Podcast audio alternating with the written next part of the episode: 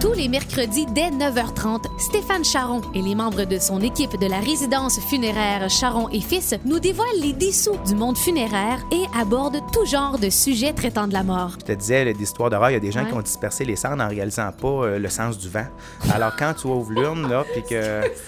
Oui, je te ferai, je t'ai dit que des fois on rirait hein, dans ta chronique. Si vous faites ça, messieurs, dames, prenez conscience du sens du vent. À ne pas manquer les mercredis 9h30 dans l'émission L'éclaté. Bon mercredi, Stéphane Charon. Salut Marie-Pierre Audet. Ça va bien? Ça va très bien, ce beau mercredi ensoleillé. Enfin, hein? Le printemps qui se sent un peu plus. euh, Fait du bien, hein? Oui, mais hein. Wow. Hey, Stéphane, c'est moi qui t'ai proposé le sujet ce matin. Mhm. Parce que l'an dernier, j'ai entendu ça quelque part. Et là, j'ai dit, ça se peut pas. Mais imagine-toi donc que j'ai réentendu la même chose cette semaine. J'ai dit, ça se peut pas. Quoi donc? Les selfies. Ah, ben avec oui. Mhm. les personnes décédées. Là, j'ai dit, ça va nous amener sur plein de pistes. Euh, On va parler photos, réseaux sociaux. On va inviter les gens à nous a- leur, leur point de vue sur Bien tout ça. sûr. 804-0967, 804-0967. Première question, est-ce que tu as déjà eu con- conscience des selfies avec un mort chez Charon et Fils? Non seulement j'en ai eu conscience, mais je te dirais que c'est pratiquement rendu une coutume. Arrête! Ah oui, je te dirais, si j'avance un chiffre, je te dirais qu'on voit ça dans au moins 50 des, euh, des funérailles. Mais encore là, ça dépend de la définition qu'on veut donner à selfie. Là. Ben, Euh, un selfie, c'est moi, j'arrive à côté de la tombe, moi, un égo portrait Mhm. avec euh, la, la tombe ouverte d'un proche et moi qui prends un, un égo portrait de Ouais. moi avec la personne. On va voir ça plus souvent quand c'est un cercueil que quand c'est une urne, bien sûr, parce qu'on dirait que les gens font ça pour immortaliser le moment. Tu sais, on dit que le processus de deuil, là, c'est, c'est- on dit souvent que, ben, c'est pas moi qui le dis, mais tous les psychologues au monde s'entendent pour dire que c'est important de voir la personne décédée pour partir le processus de deuil. Donc, on dirait que pour certaines personnes, le fait de l'immortaliser en photo, euh, c'est comme pour garder une trace. Donc, voici, garde, j'étais là, je me rappelle de temps en temps, je sais pas, tu vieillis, tu as des enfants, tu sors tes albums photos, tu montes à tes enfants, garde ton arrière-grand-père, c'était lui, tout ça. Je sais bien que c'est plus le fun de montrer des photos quand il était jeune, puis quand Ouais. il prenait une Coors Light dans ses Ben mains, que oui. de le montrer euh, dans son cercueil, mais Ouais. ça fait comme un peu partie du processus. Cependant, là, moi, où j'ai un peu plus de misère, c'est quand on publie ces égaux portraits-là. Oui. Mais encore là, euh, tu sais, aujourd'hui, il y a une génération, Marie-Pierre, qui vivent avec le cellulaire les mains. Mhm. euh, et le cellulaire sert à tout sauf à appeler. Hein? Il sert beaucoup à texter, mais il vrai. sert à prendre des photos. Puis on voit, euh, on le voit, les gens qui prennent des selfies au restaurant. Comment de fois tu vas au restaurant, puis tu vois quelqu'un qui est en train de poser son assiette, Ben puis oui. de mettre ça sur les réseaux Oui, sociaux. oui. Mange les dons, puis laisse faire la photo. là, les on peut pas y goûter. Mais, Mais oui, mais Stéphane, regarde, euh, je fais l'avocat du diable. Je suis quelqu'un qui est souvent sur mon téléphone, Mhm. mais jamais je prendrais un selfie de mon grand-père, par exemple, qui est décédé dans son cercueil. Est-ce que tu prendrais une photo de quelqu'un qui est décédé malade? et la garder que pour toi? Peut-être. Ben, tu m'apportes sur un autre sujet. euh, ben, sur, tu m'as dit immortaliser. On veut les, les égaux portraits. Peut-être que ce serait pour immortaliser, Ouais. comme tu dis. Mais est-ce que tu trouves que c'est peut-être pas la place, le salon funéraire, pour le faire? À la limite, là, pourquoi pas le faire à l'hôpital? Ouais. Est-ce que tu trouves que c'est c'est peut-être pas approprié? Ben, tu as tout à fait raison. Cependant, dans les derniers moments à l'hôpital, quand grand-papa, grand-maman est dans ses dernières heures, dans un lit d'hôpital, pas de dentier, les cheveux tout croches, souvent les, les- recroquevillés, c'est peut-être pas des images super intéressantes à garder. c'est vrai. Là où je me, je me dis qu'au salon funéraire, ben, la personne a été embaumée.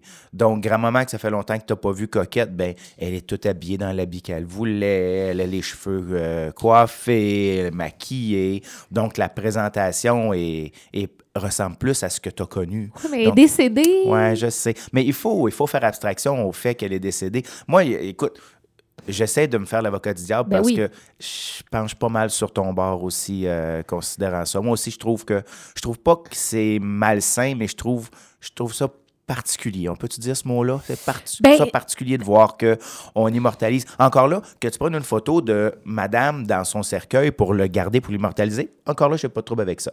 Quand les gens font comme Ben, des, à- des à- séances de photos de famille, là, tu sais, que, OK, Gérard, c'est à ton tour, puis Gérard va à côté du cercueil, puis on prend une photo, puis OK, Gertrude, c'est à ton tour, puis ça, moi, j'ai- j'ai un peu de difficulté à comprendre que les gens euh, peuvent vouloir garder euh, ce genre de souvenirs-là pour mettre dans l'album. Oui, mais d'abord, de ce que j'entends, de ce que tu dis, tu prends, OK, c'est correct si tu prends une photo du cercueil, tu le gardes pour toi.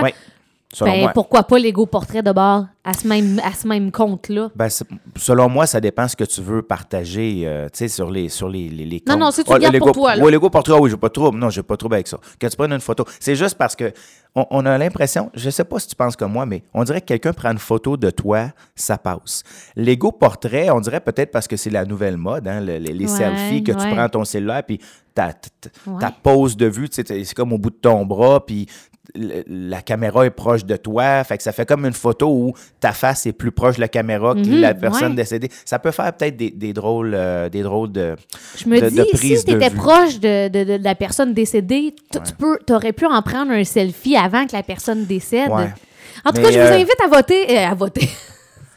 à voter pour ou contre. Ouais, Non, non, là, juste je vous en- annonce que je me présente pas aux prochaines élections, donc vous n'avez pas à voter, mais vous pouvez me poser vos questions, par exemple. Oui, non, mais les opinions aussi des gens. Est-ce que euh, vous, un selfie avec la personne décédée dans le cercueil, est-ce que vous trouvez ça, euh, est-ce que vous trouvez ça aussi euh, spécial ou si Ben, je vous peux te dire que ça fait des fois des frictions dans les familles. Ah oui, Ah c'est oui, vrai. ça fait parfois des frictions. Parce qu'encore là, euh, on a chacun notre avis là-dessus. Puis, euh, comme je dis souvent, il n'y a pas de bonne puis de mauvaise réponse. C'est une question de, une question de feeling. Puis, il y a Mhm. des fois des gens où, justement, dans la famille, il y en a qui prennent des photos, puis d'autres qui disent. C'est un manque de Hmm, respect ouais, ou, euh, exactement, qui ne le perçoivent pas de la même façon. Puis, oublie pas que, rendu au salon funéraire, je l'ai dit souvent, c'est souvent un processus où les gens ont passé des jours, des semaines à l'hôpital, à veiller maman puis grand-maman, à pas dormir de la nuit, puis tout ça. Fait que souvent, quand ils arrivent au salon, les nerfs sont un peu plus à fleur de peau. Donc, il suffit peut-être que quelqu'un arrive sur le bord du cercueil, prenne une photo pour que ça éclate. Cependant, encore là, si c'est des membres de la famille qui le font, il n'y a pas de trouble. Mais euh, je ne sais pas si tu savais, mais la loi, la loi nous interdit, nous autres, les directeurs de funérailles, de prendre des photos dans le laboratoire. OK? Oui, Donc, oui, je ben n'aurais pas droit, mais même à des fins, euh, par exemple, pour, euh, pour l'instruction, pour euh, des formations, euh, je peux pas prendre une photo, genre, avant, après. C'est interdit. OK, même pas pour des formations. Même pas pour des formations. À moins que la famille m'en donne la permission. Mais je veux dire que avant que j'aille voir quelqu'un pour dire me permettez-vous de prendre une photo de votre père avant puis après, je ferais jamais ça, on s'entend. là. Ouais, Mais ouais. c'est ce que j'aurais le droit de faire. Par contre, pour ce qui régit le salon funéraire, là, l'espace public, il n'y a aucune loi qui empêche de faire quoi que ce soit. Donc, n'importe qui peut arriver. Puis, à la limite, tu peux arriver au salon pour quelqu'un que tu connais même pas, puis tu peux prendre une photo, puis la loi ne t'en empêchera pas. Cependant, il y a peut-être quelqu'un qui va te montrer la porte assez vite. Merci. Toi, t'as aucun droit. Tu peux pas dire, euh, on- on- dans, mon, dans mon salon, j'accepte pas les égaux portraits avec droit. les personnes non, décédées. Non, non, non, ils peuvent en faire ce qu'ils veulent. OK. Eh, mais je, je vais t'amener ailleurs. OK. Si tu penses qu'un égo portrait, c'est épouvantable, il existe à Chicago un service au volant funéraire. Tu m'as bien compris. La Hein? Un- personne un est exposée dans une vitrine. Et si tu es pressé que tu peux pas euh, arrêter, tu passes au service au volant. Tu sais, on voit aux États-Unis, il y a beaucoup de, de banques là, qui ont des, des guichets euh, au Oui, volant. ben oui. Ben, c'est le même principe. Arrête, tu Stéphane! passes euh, tout autour de la bâtisse, effectivement. Tu arrêtes, tu vois Madame euh, Gingras qui est couchée dans son cercueil. Il y a comme un, une espèce de petit... Tu sais, quand tu, tu vas commander l'auto, je sais pas, McDonald's, Tim Hortons ou quoi que Oui, ce mais soit. tu vas chercher un café? Oui, mais quand tu veux payer, il y a comme le, le petit, euh, le petit tiroir qui sort. là. ouais. Bon, mais là-bas, c'est le même principe, mais tu tires sur le petit tiroir, puis c'est le livre de registre qui est là. Ah. Donc, tu tires sur le tiroir, tu peux signer ton nom, puis tu peux voir Madame Gingras l'autre bord de la fenêtre, puis les fleurs de chaque côté. Vous avez une chance, là. Hey, je trouve ça épouvantable. Googlez ça. Allez voir ça. À Chicago. Marquez genre, euh, ouais, euh, Parce que guichet, le monde commande a- à l'auto, euh, pas commande à l'auto, mais guichet à l'auto, funéraire, vous allez voir ça. Ouais. Mais tu- on avait déjà parlé dans une chronique, hein? on a de moins en moins de temps, on est toujours à la Ouais. course. Est-ce que tu penses que c'est quelque chose qui pourrait s'en venir? Jamais. Parce que, ben, écoute, ma vision de la chose, c'est que quand tu vas au salon funéraire pour quelqu'un qui est décédé, 99% des gens, je parle pas de la famille, mais des gens de l'entourage, ils vont pas là pour voir monsieur ou madame Gingras. Ils vont là pour voir la famille, Ben oui, les ben enfants, leur placoter un petit peu, leur montrer leur soutien. Donc, moi, cette pratique-là, que tu passes là juste pour tant qu'à moi, c'est sainer, là. C'est aller voir Mme Gingras de quoi qu'elle a l'air, parce qu'il n'y a pas de famille, il n'y a pas rien, il n'y a pas personne pour, euh, pour offrir tes non, sympathies. Donc, euh, selon moi, là, Aïe, je- aïe. c'est, c'est peut-être juste un salon aussi qui a dû dire, moi, il faut que je me démarque un peu, puis je vais faire ça, puis ça a fait euh, de la publicité autour du monde. hein. OK. Hey, moi, j'ai une question qui m'est venue. je reviens au selfie. Ouais. Tu dis que quasiment 50 euh, Ah oui. des gens, Au tu vois, on prend des selfies. Ouais. Est-ce que tu as remarqué si c'est souvent la même catégorie, par exemple, parce que c'est souvent les grands-papas, grands-mamans, personnes âgées. Est-ce que tu as remarqué s'il y a des types qui reviennent plus souvent? Parce que j'imagine que quelqu'un, euh, un suicide ou euh, euh, un accident, euh, non, c'est pas moins. moins Quoi te répondre là-dessus? Les- écoute, on- les photos avec les, les Kodak, là, avec les caméras régulières, là, on voit une catégorie de personnes d'un certain âge. C'est certain qui prennent euh, des photos comme ça. Mais si on parle vraiment selfie, là, ben là, c'est certain que je te dirais que c'est les 40 ans et moins. Mais c'est pas nécessairement les 18-22 ans. Là. C'est des gens de c'est des gens de ton âge, c'est des gens de mon âge. Des gens qui, justement. euh, Oui, qui prennent la photo. Mais moi, je veux dire euh, les- les- le, le type de personne qu'on va prendre en photo. Ah oui, non, non, c'est oui. Euh, tu ben, comprends-tu où, où je Euh, veux oui, en venir? oui. Ça doit Euh, être non, il n'y a, pas de- y a pas de norme là-dessus. Euh, c'est certain que, comme je te dis, un jeune euh, qui décède d'un accident de la route, euh, je sais pas moi, les amis, tu sais, les, les jeunes vont se tenir beaucoup, ils vont venir au salon, ils vont être en Ah, gang, oui. ils vont soutenir tout ça. Moins photos.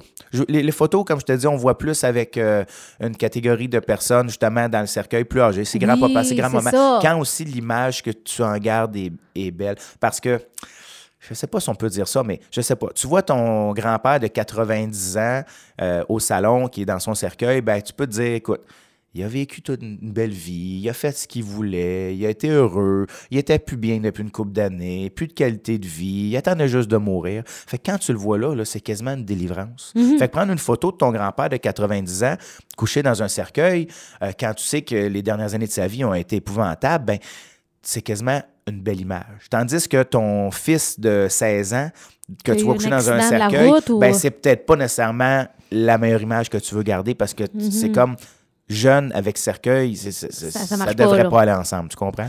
Toujours avec Stéphane Charon de la résidence funéraire Charon et Fils. On parle de selfie avec personne décédée aujourd'hui. Mm-hmm. On essaie de, de se faire un- une opinion, euh, les gens aussi.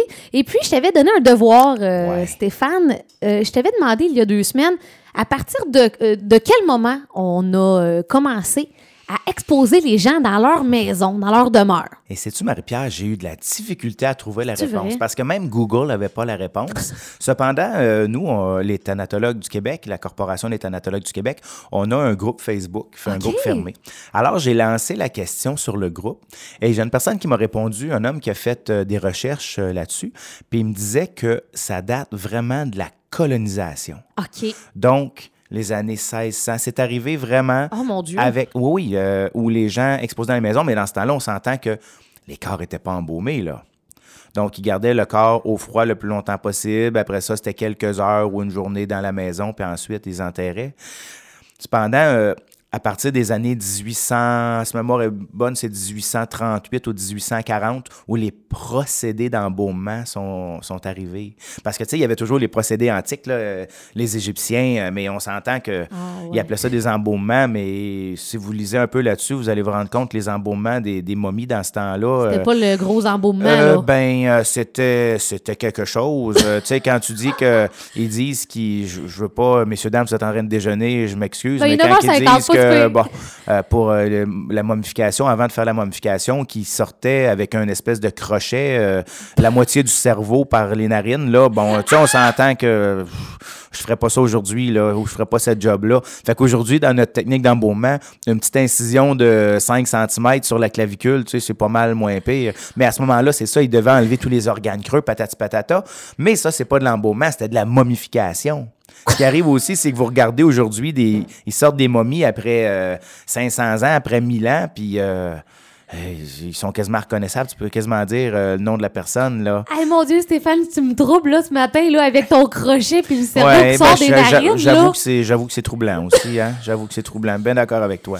OK, donc ça fait quand même longtemps qu'on expose, là. Ouais. euh, Puis de- depuis les années 1800, le- l'embaumement a commencé, mais on s'entend qu'au début, c'était pas tout le monde, là. Mais euh, donc après ça, ils ont pu commencer vraiment à exposer dans les maisons parce que même si les techniques n'étaient pas aussi avancées qu'aujourd'hui, ben c'est certain qu'ils pouvaient se permettre de garder le corps tout le temps en gardant le corps réfrigéré le plus longtemps possible. Parce que c'est tout le temps la réfrigération qui ralentit la prolifération des bactéries. Donc même si l'embaumement était coup-ci, Mhm. coup-ça, ben avec le, le- le corps un peu au frais, ben on réussissait à le garder plus longtemps. Mais aujourd'hui, ça doit être rare que tu te fais dire euh, Stéphane, j'aimerais que tu embaumes euh, grand-papa, Mhm. puis on va l'amener à la maison.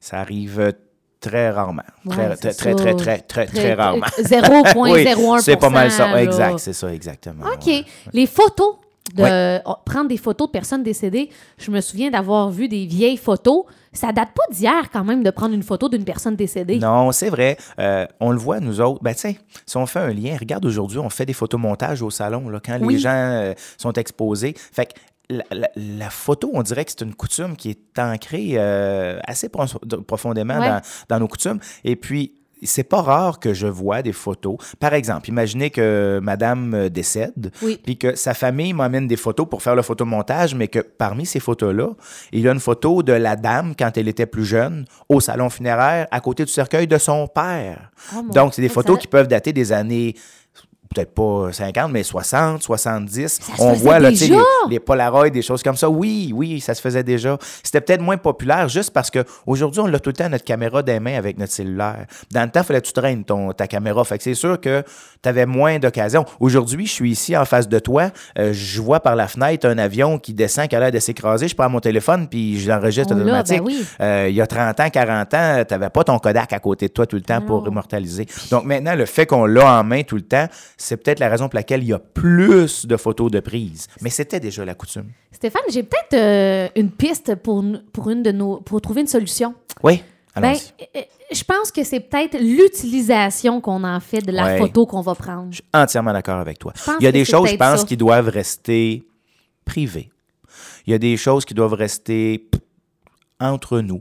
Euh, je prends une photo, euh, puis moi, écoute, euh, je l'ai vécu même dans ma famille, là, quand il y a eu des, des décès dans ma famille, on a, on a pris des photos. Mhm. Ben oui, puis chaque Mais- personne, mais si as besoin. Mhm. personne, personne, personne les a vus et personne, sauf nous, de la famille, les verra. C'est comme pour nous, c'est intime. Puis en plus, encore là, là, c'est peut-être un jugement de ma part, mais je me dis que quand la personne est dans ces derniers temps comme ça, là, elle n'est pas nécessairement à son avantage trop trop. Hein? Fait que quelqu'un qui était fier toute sa vie, je suis pas sûr qu'il Ouais. voudrait que, qu'on mette des photos euh, toutes euh, diminuées. moi, ça, je pense que c'est hyper subjectif. Puis on- euh, chaque personne, si la personne a le besoin de prendre une photo de, de grand-maman qui, qui n'arrache à l'hôpital, mais Ouais. que la personne elle a besoin de ça, OK.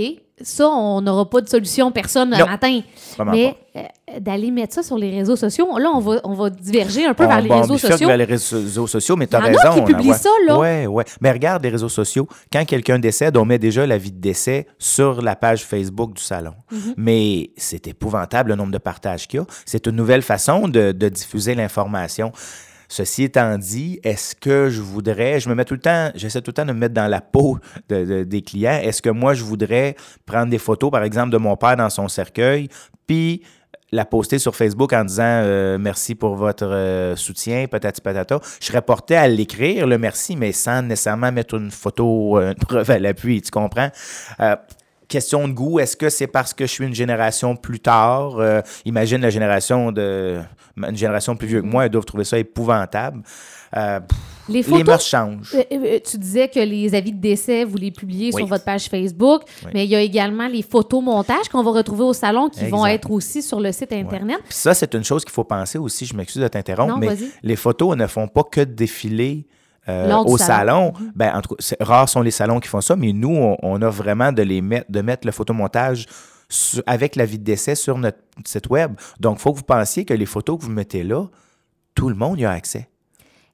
C'est toi qui les reçois, ces photos-là. Oui, c'est nous qui les recevons, Euh, qui traitons le, tu les me fichiers. parlais des fois, peut-être des photos de que toi, t'aimerais, si c'était toi, Mhm. selon de ce que t'as l'air, tu t'aimerais pas qu'on la publie. Est-ce Ouais. que toi, t'as- t'as une espèce de, de, de droit de dire, écoutez, euh, cette photo-là, euh, peut-être que je suis pas, je, vous conseillerais de peut-être pas la mettre. T'as-tu une espèce de droit? J'ai un droit et j'ai un devoir, moi, de conseiller les gens. Je peux pas décider pour eux, mais j'ai un devoir de les conseiller. Donc, si je vois quelque chose qui me semble, à mon jugement, épouvantable, ben c'est bien sûr que je peux leur en glisser un mot euh, discrètement, délicatement, euh, mais la décision leur revient toujours. Alors, s'ils décident de publier X ou Y ou de ne pas, qui suis-je pour, euh, pour décider? Mais je peux pas, je peux pas dire, par exemple, parce que je vais mettre les photos sur mon site web, euh, je peux pas dire, mettons, j'interdis ça parce que l'espace leur appartient, la page leur appartient, donc euh, c'est leur avis de décès, ils peuvent écrire euh, le texte qu'ils veulent. euh, je, serais bien mal placé pour prendre des décision pour eux. On termine avec euh, euh, Facebook, réseaux sociaux. Euh, Écoute, ouais, vas-y. C'est un petit problème, ça. Euh, Qu'est-ce qui arrive de ton compte Facebook une fois que tu meurs? Qu'est-ce qui arrive de ton compte Dropbox une fois que tu meurs? Toutes les photos Ouais. que tu as, gardées, là, qui a accès à ça? Hmm. Si tu as donné tes mots de passe à quelqu'un, il n'y en a pas de problème, ils vont réussir. Mais si tu n'as pas donné tes mots de passe, il n'y a rien à faire. Toutes les grosses compagnies, c'est-à-dire euh, Yahoo, Outlook, euh, Dropbox, tout ça, ils ont toutes des politiques. Ils sont toutes dotées de politiques, là, qu'est-ce qui arrive au cas, au cas du décès. Le Tu problème... comprends pas de temps de lire, là? Tu sais, c'est ça. les petits... euh, Mais le problème qu'il y a, c'est que c'est sûr, il y a une chose qui est certaine, dans tous les cas, jamais ils vont accepter de te donner un mot de passe. Tu peux t'appeler, tu dis, garde, quelqu'un de ma famille est décédé, je suis l'exécuteur testamentaire, je suis le liquidateur. Il n'y a aucun de ces géants-là qui va te donner un mot de passe. Si tu n'as pas le mot de passe, c'est just too bad. Mais tu peux donneront fermer le compte, supprimer les? tu peux pas faire fermer le compte non plus. Ce qu'ils vont faire, là, c'est qu'il y a des, euh, certaines de ces compagnies-là, comme Yahoo, iCloud puis Twitter, ils vont refuser de te remettre le contenu du compte, mais à moins que tu aies une preuve qui, une preuve pour eux que tu es le liquidateur de succession. Mais ce qui arrive, c'est que c'est souvent des compagnies américaines. Puis les lois ne sont pas pareilles aux États-Unis et au Canada. Si je prends par exemple euh, euh, le Dropbox, Ouais. eux autres, ils vont te demander une décision juridique valide qui reconnaît que le défunt avait donné une procuration sur les fichiers. Oh mon Dieu. Mais par contre, au Québec, une procuration, ça a pu être fait à partir de quand la personne décède. Parce que tu as une procuration, tant que la personne est vivante, c'est bon. Mais à la minute où la personne décède, la procuration, elle tombe nulle. Puis là, c'est le liquidateur de succession qui prend la relève. Mais eux autres, ils te demandent un papier qui prouve que tu as une procuration. Mais au Québec, la procuration, dès que la personne meurt, est plus bonne. Il y a un que tu comprends? Donc, il y a un passe. Donc, tu peux absolument rien faire. Donc, la Wow. meilleure stratégie, C'est de donner les mots de passe. c'est de donner le mot de passe, puis même maintenant, de le rajouter dans ton testament. Tu Arrête. peux, de- tu peux rajouter dans ton testament une clause là, qui dit euh, que tu octroies, par exemple, le pouvoir à ton liquidateur testamentaire d'accéder au contenu de tes comptes. Donc, c'est la meilleure façon. Parce que dis-toi qu'aujourd'hui, encore là, génération de nos parents, grands-parents, euh, il y en avait moins de ces comptes-là. Mais notre génération, à nous, là, on a tout ça. Là. Non, mais moi, je pense à ma grand-mère, par exemple, qui a un, un adresse courriel. Ouais. Euh, tu sais, ça, j'imagine, si on veut Oui, ça, c'est plus simple. Mais c'est surtout les sites où il y a des, de l'information. Puis quand Ouais. je parlais de Dropbox, tu sais, ou euh, Ça, Gmail, ou tout des, Un nuage, là, le cloud, Ouais, là, donc ça. où on peut mettre tout, plein de fichiers. finalement. Facebook offre eux autres une page de commémoration. Donc, si tu communiques avec eux autres, dis bon, euh, par exemple, un tel est décédé, ils accepteront pas de fermer la page, mais ils vont pouvoir t'ouvrir une page de commémoration. Fait que quand tu vas cliquer sur telle personne, si tu ouvres une page commémoration, tu vas voir vraiment. euh, Moi, ça, je trouve ça personne. épouvantable qu'on puisse pas, que Facebook accepte pas. Hey, bonjour, hi, euh, euh, mon conjoint est décédé, je veux fermer. C'est la- sûrement une, une clause d'accès aux informations confidentielles, je présume. Tu sais, les textes de loi, souvent, tiennent ces compagnies-là. hein, euh, et tu veux pas faire un impair parce que si, par exemple, je sais pas, moi, tu, tu fermes, ils ferment un compte euh, sous un appel que tu dis mon conjoint est décédé. Puis finalement, ben, ton conjoint n'est pas décédé, mais tu viens juste de te divorcer, puis tu es choqué contre lui, puis tu veux faire du trouble. Tu comprends où est-ce qu'ils peuvent se rendre? Fait que, tu sais, ils doivent se fier à des lois. Mais malheureusement, le problème qu'il y a, c'est que les lois ne sont pas les mêmes dans tous les pays. Alors, ça pose souvent un problème. C'est peut-être une, comme tu dis, une histoire de génération. Peut-être que que nous, en vieillissant, on, on baigne dans les réseaux sociaux. Peut-être Ouais. qu'on va y penser, à le noter dans C'est des nouvelles, euh, des nouvelles tendances, nouvelles façons de faire. Oh ouais. my God. Hey, je pense que c'est la chronique que j'ai dû le, le plus arrête. Oh my God. Ben voyons. T'as pas fini, ma chère. Tu vas voir dans les prochaines semaines. Là.